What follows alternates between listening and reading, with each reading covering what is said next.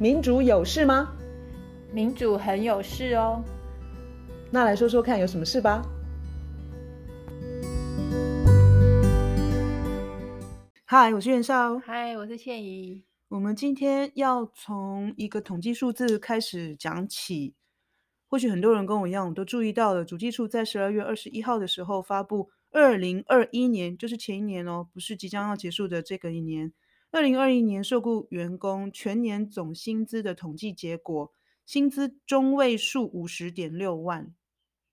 然后有高达百分之六十八点三一的受雇员工全年的收入没有达到平均总薪资，这个是这个比例是创下历年来新高。虽然听起来历年来新高好像很恐怖，对不对？但是呢，这已经不是唯一的一个恐怖的例子，因为高薪跟低薪的差距虽然扩大到四点零九倍，但是去年呢已经是四倍了，所以。你看到这个数字，其实我我我非常非常的讶异，就是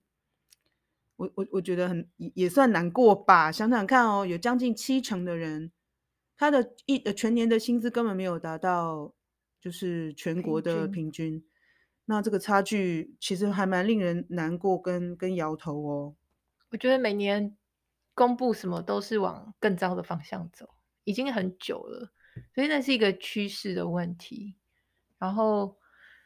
我觉得我们真的要小心啊，因为 还可以更糟，还可以更糟，还可以更糟。然后我觉得，如果我们都没感觉，或是不警觉，或是觉得不用行动啊，或是不去争取啊，就是会更糟。他为什么会不更糟？因为有钱人他就是告诉政府说啊，我们的税都不要收，你就收上上班族的税就好。然后各式各样喝康都是给有钱人。最主要是说我我我们也没有看到。对于这个贫富差距的扩大，政府到底有什么嗯政策或者是行动？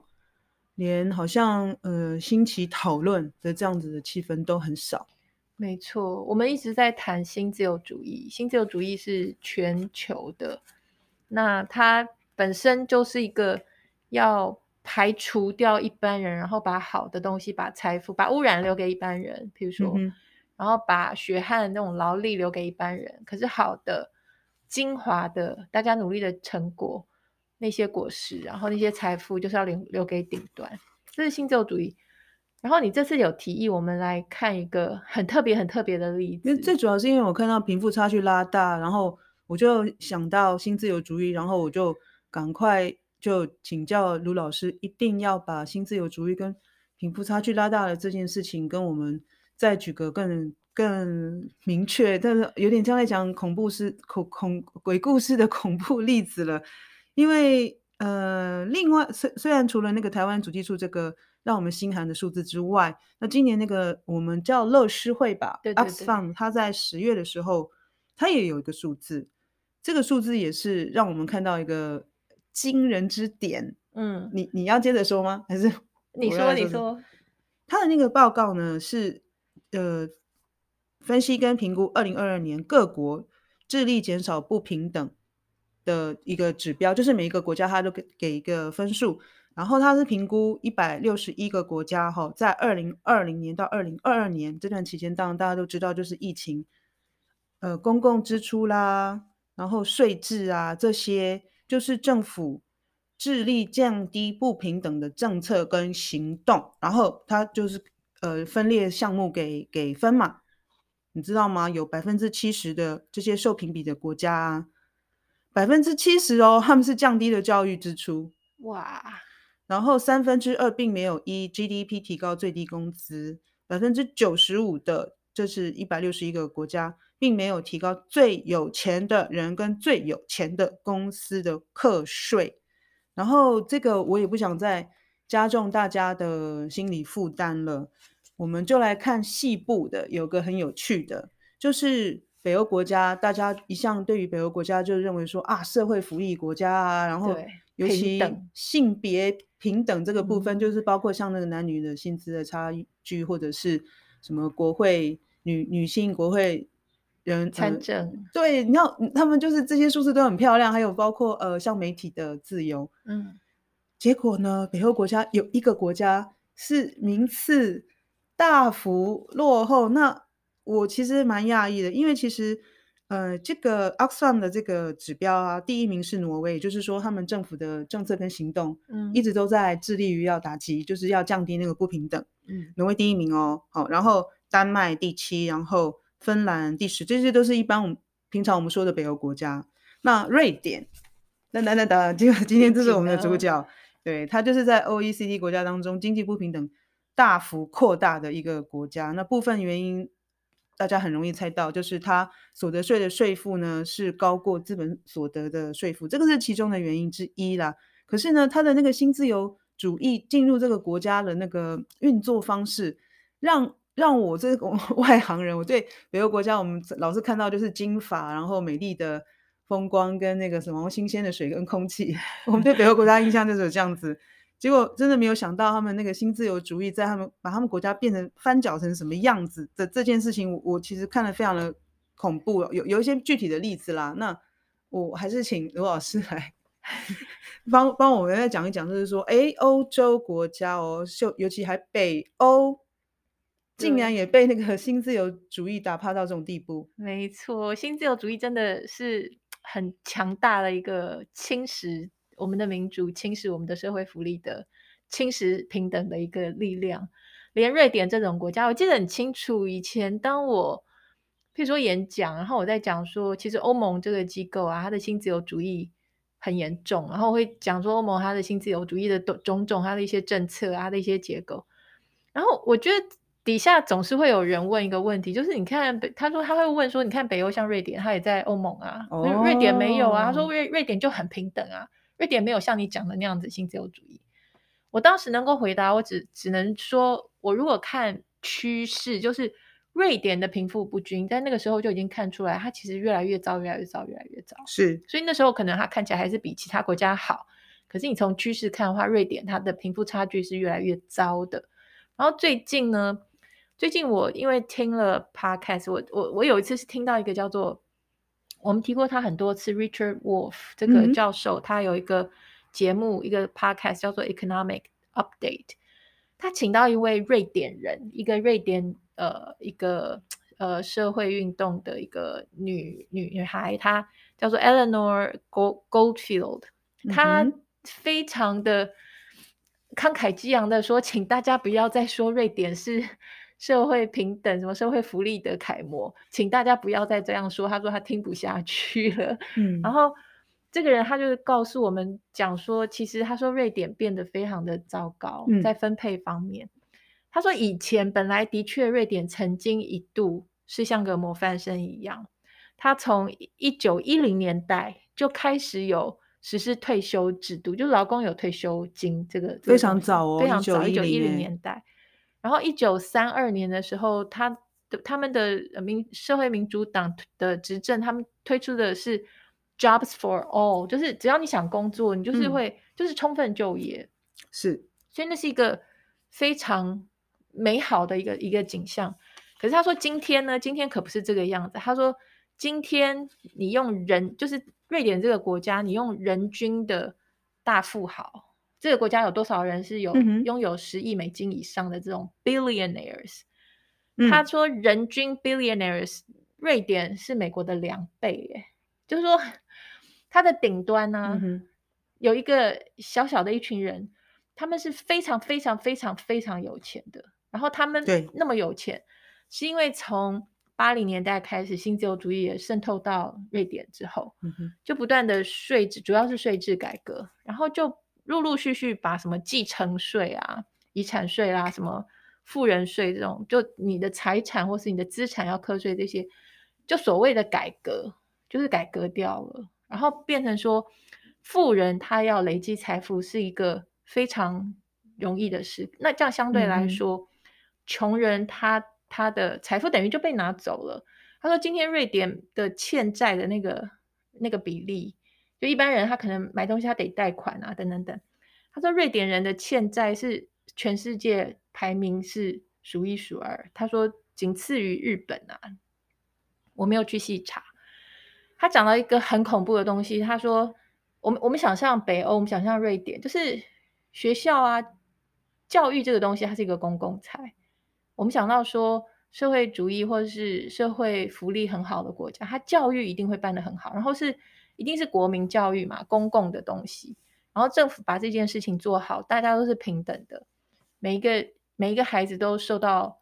尽量受到最好的教育。他说你无法想象说瑞典他们从学校这种东西到健保到公共运输。就私有化、私有化、私有化到一个地步。他说：“今天的学校，他说瑞典的教育现在是一个，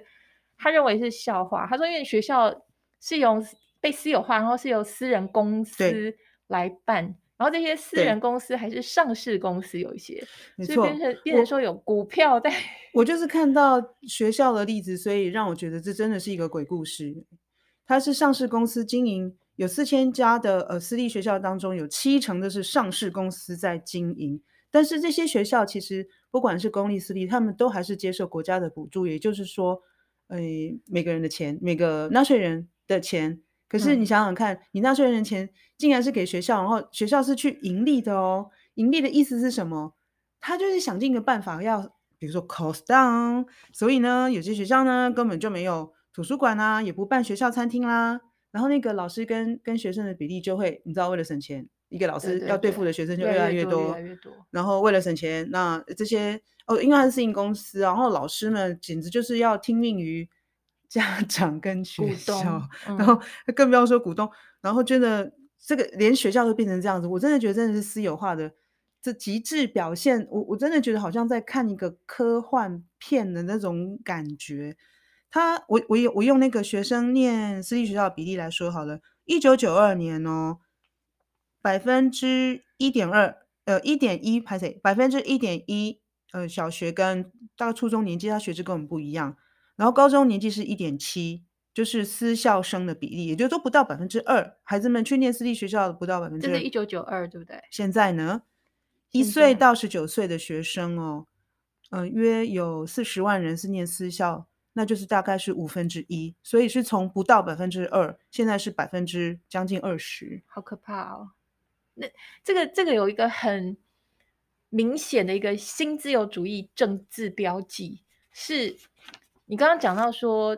政府对于教育的补助，这些私人公司他们也拿，这个是新自由主义的一个算是大头，叫做 Milton Friedman。是的，他他一直在主张那个。voucher 就是 voucher 就是等于是一种教育教育券，他他的意思是说，对对对，政府提供的教育的资金不必一定拿去给公立学校，我要用私立的学校，我要一个上市公司来经营，你政府要拿出来的那个钱，你一定要让我带着走，所以你不能说只补补助公立的，我私立的钱你你也拿给我，然后但是我还是要有我的股东，我还是有有我的董事会，我自己要。这个是长久以来在美国，美国都没有做到这个地步。诶，是瑞典，它就是信服了这个 freedom，你叫 freedom Freeman 的、uh, Milton Friedman，嗯，的的的这个信念，就是是在瑞典实现了耶。对啊，那无法想象，我们原来想象的瑞典不是这个样。然后因为瑞典它原呃就是民民心啦，民意吧，就是有有那个重视选择自由的这样子的精神，所以这个变成就是说也助长了。就像呃，他那个学校私有化能够发展到这么极致的一部分，他就是要让孩要让学生嗯、呃、自己可以有选择的自由。对啊，那这件事情就是就是变成，可是变成发展今天成这个样子哎。他告诉你说有选择的自由，这就跟我们每次讲新自由主义一样，嗯，那个是表面上看起来的自由，可是你只要 run 了一段时间之后，你就知道了那些，因为股东或者是私人公司，他的目的 是赚钱就对了啦，他是盈利。他不是真正为了一个公共财，他不是为了社会培养人才，没错，所以他也没有办法保证每一个孩子都能够受平等的教育。这件事情其实，在这种私立学校然后盈利的气氛当中，表现得非常明显。可能他们要去抢那个所谓的好成绩的孩子啊，因为你要你需要，比如老师去照顾啊，一些辅辅佐的资源会比较少，所以就是变得相当的失衡。所以平等在学校这一块其实是失败的，不光是学校。他也讲到说，连瑞典的鉴宝，嗯，其实我觉得台湾也也在走这个，真的真的，他说瑞典的健保，然后包括他们的那个老，就是老人、老年人的照护，那叫什么？就是有居家照护，还有养老院，这些都私有化了。对对，他说私有化的很严重，然后也一样，跟你刚刚讲的一样，为了要 cost down，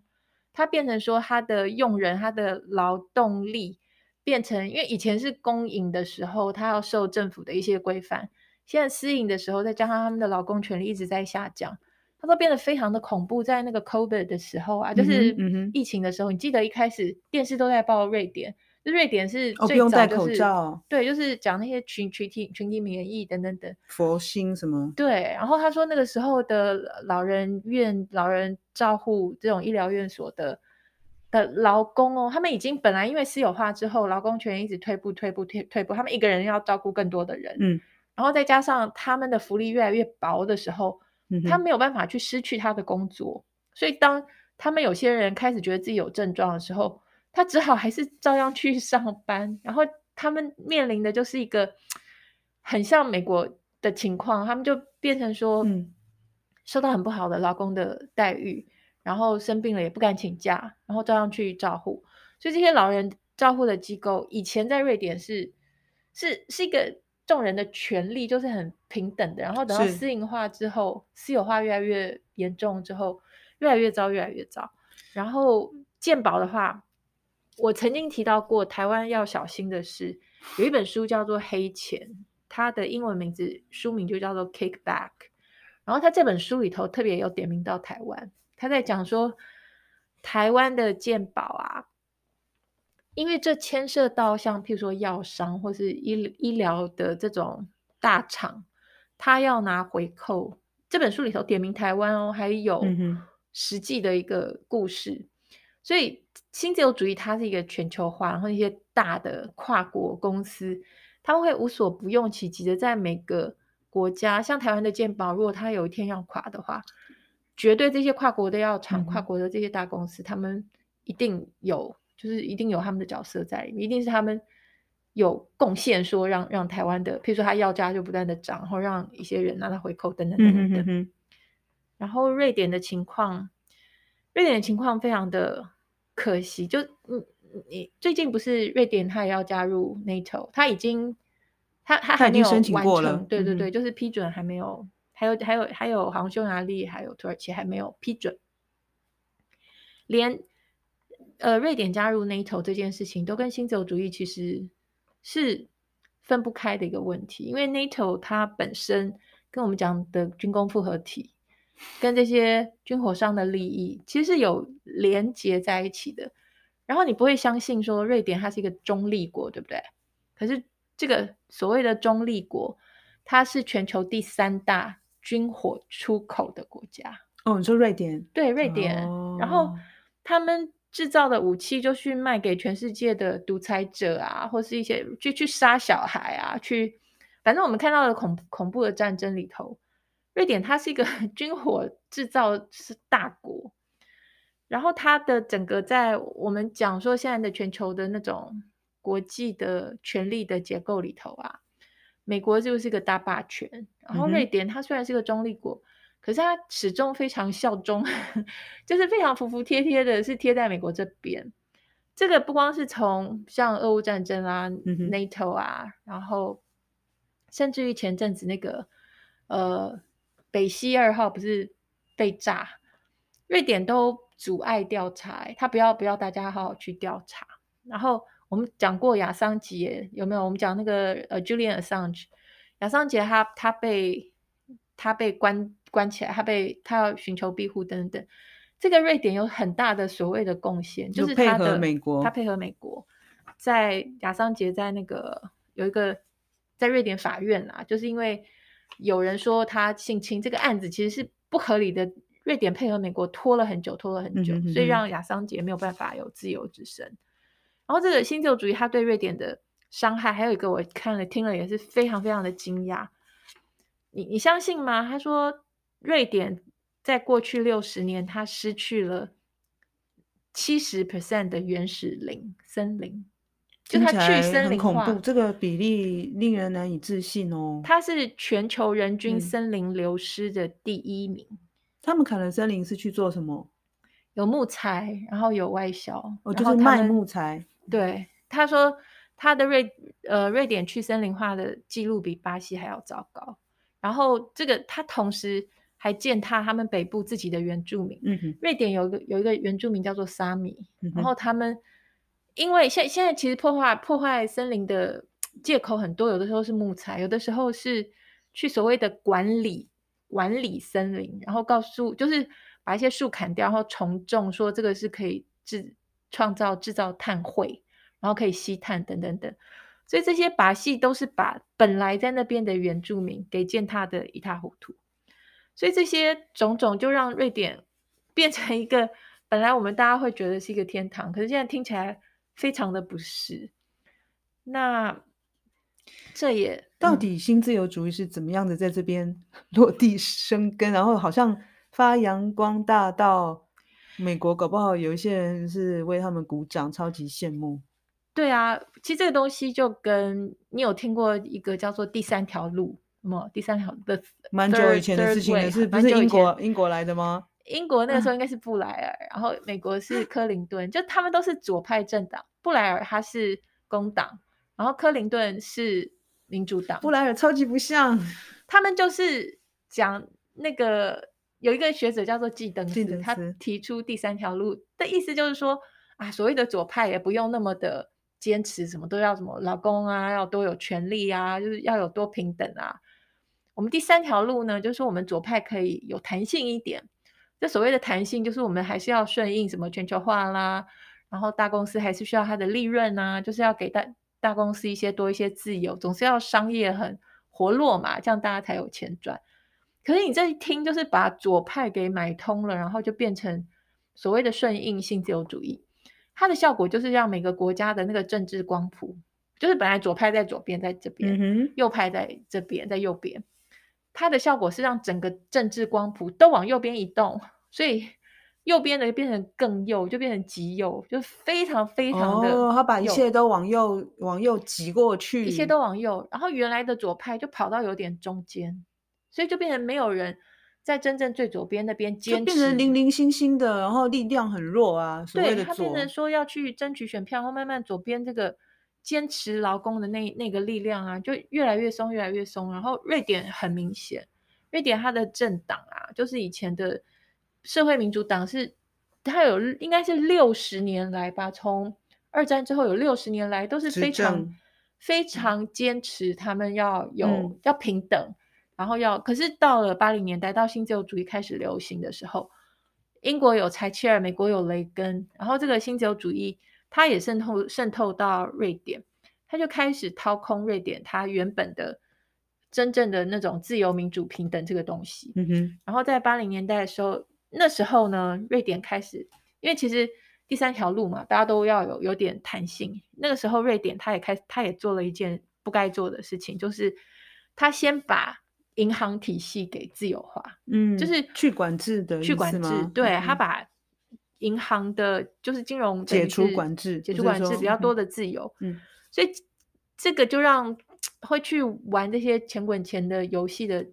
这种很高兴就进来了，就进来了，然后结果呢，很快就在一九九零年代的时候就发生了一个银行的危机，危机嗯、这危机发生之后很很好笑，或是很。很可悲的是，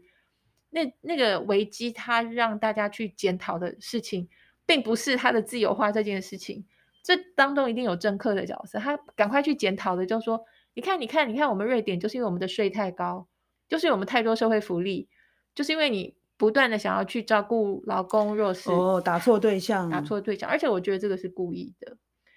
所以在那个之后呢，他就。一而再，再而三的去改革改革，主要就是税制。税制像刚刚讲的，把呃什么遗产税赠与呃这个这个叫做继继承税，然后还有富人税这些，就慢慢的减少减少，到后来取消。然后它基本上就是新自由主义玩法，就是你如果是认真工作工作的薪水族，那你就好好缴税。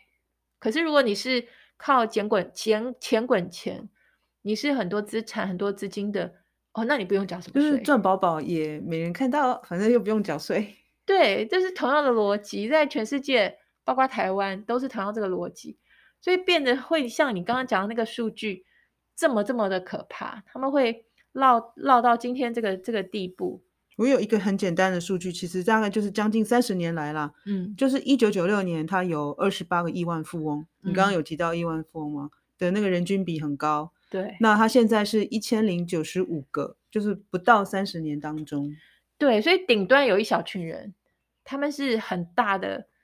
受贿。就是我们现在看到啊，原来他是超级有钱人的天堂这件事情是先前我们不知道的，没有没有看到这一点啊。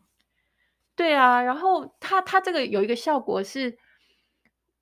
因为现在大家过得很不好，其实瑞典很多人过得很不好，所以这个选举的时候会有一个效果是，选票就是像川普那时候一样，他会跑去集邮，真的集邮。那就是啊，今年九月就是选出九月，对，就是 race，就是就右派跟极右大胜这样子。对，那个非常的可怕，会往纳粹的方向走。事实上，纳粹起来也跟这个背景也是一样啊，就是。政客跟财团他有互通，然后拿走了一般人的努力的果实，然后人民过得不好，然后非常的呃怨天尤人，然后非常的愤怒，然后最后就把票给了这些极右，然后不他会不断的把移民啊、外国人啊当做代罪羔羊，没错，就是他们抢了我的工作，好，那我赶快把选票选票投给极右派，这些会护卫我们本国，他们有。这这一次极右派有用一个什么？Sweden for Swedes，就是真正的瑞典人才才有权利在这边的意思啊，跟川普那个是一样的，所以整个过程很可怕。然后当那些鼓鼓励，就是鼓吹私有化的人啊，就在讲说哇，私有化就是讲求效率啊，那结果实际的情况呢？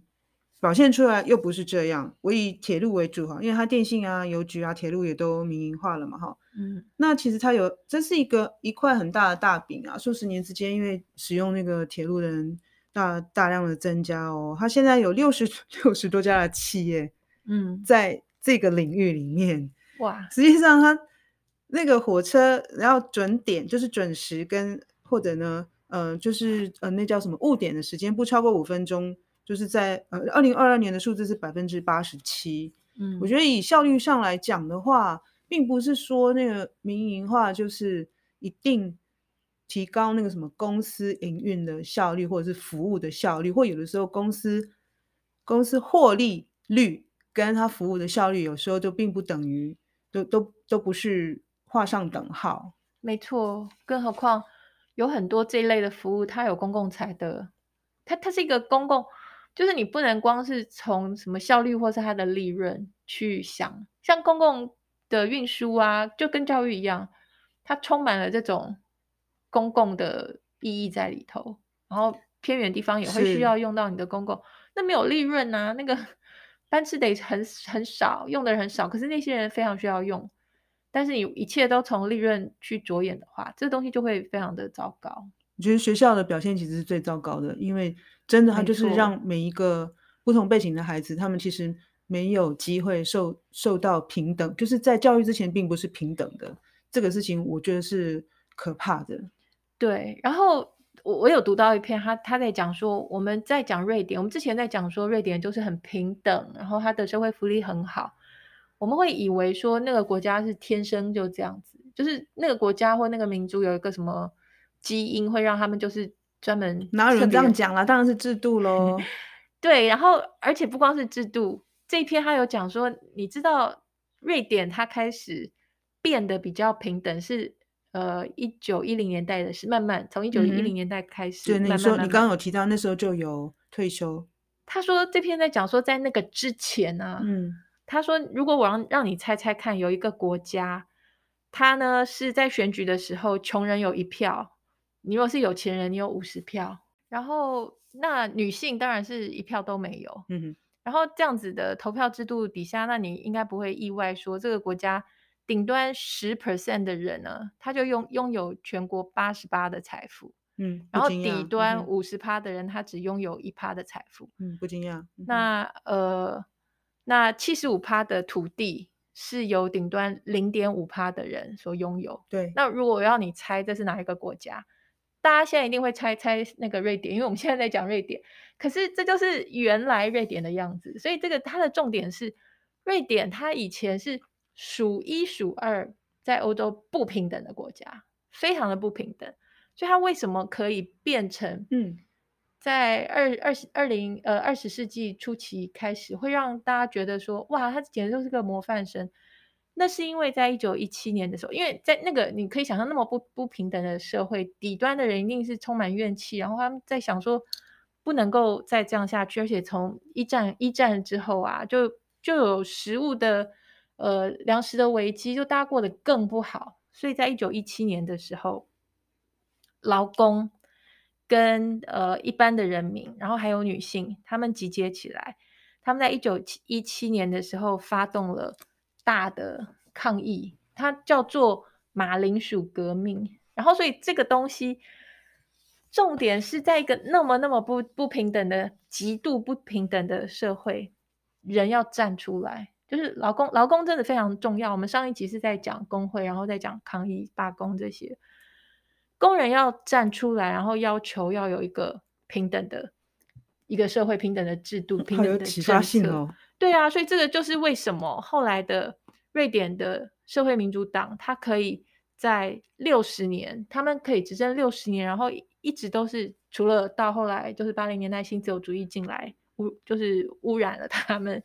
然后就是掏空了瑞典的社会民主这套制度。所以这个作者呢，他有讲说，好，那新自由主义进来之后啊，就是前面的人打拼。得到的成果其实都被破坏，到今天他的平等又变成本来是极度平等，现在又变回去，就像钟摆一下一样，又摆回去极度不平等。所以这个人他就讲说，他的结论就是说，我们是永远不要休息，不能休息，不能够停下来监督，因为这个东西并不是说好我争取到，不管是民主或者是社会的平等分配的平等，它不是一件。我们现在争取到了哦，休息不是并，并不是我们得到之后就永远在那里，永远不会变。他说很快就会变回去，因为处心积虑想要把它改回去的人，他他会太努力了，他真的会太无所不用其极的想要把它改回去。嗯嗯，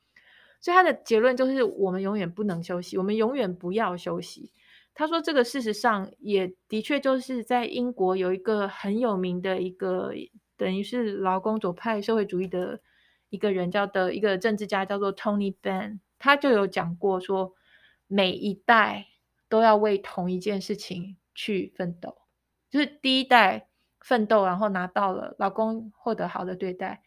第二代的人、第三代的人是一样要再去争取一次的，因为一直会被没收回去。你放心好了，一直会被没没收回去。那这个反面就是说，这个故事的另另外一面就是就是好消息，就是说争取。是有可能争取得到的，可是同样的，你不争取是不会有的。团结是会有效应的，对，你不能够每天只是嘴巴上讲说啊，你看啊，政府就是烂啊，那薪水那么低，你看啊，就是万物皆涨，薪薪资不涨，你可以一直在讲，一直在讲，可是你就是只是坐在沙发看电视，或者是只是坐在电电脑前面打电动，其实这真的是要有点行动的。你要去争取才有可能争取得到，然后劳工真的太重要了，而且不要以为我们有的那的已经争取到了好的制度，它就会一直在那为我们服务，不是这样子的。的瑞典的例子就是让我们看到新自由主义的对，当他们当他们达到一个他们呃社会都很开心的一个生活的水平，或者是社会福利的时候，没有想到有一天就变色，然后。一点一点的扩大，搞成今天这个样子。对，什么都被没收。最主要就是他们的贫富差距扩大哦。我要强调的是这一点。然后那个私有化的那个普遍性，实在是就是令人惊叹到，对啊，以为是以为是科幻片，真的。对，所以虽然我们对瑞典的印象是那个样子，可是结果新自由主义更强，新自由主义太强，把它把你掏空。你的民主、你的社会制度都掏空，所以我们一定要小心。一定要小心。我，我想，我们我们比瑞典人也不会厉害到哪里去，所以我们真的大家都一样，都都是都是要小心。没错。好，那我们今天就这样子喽。但是还是要保持正面的希望，走到新的年度吧。对，大家加油，拜拜，拜拜。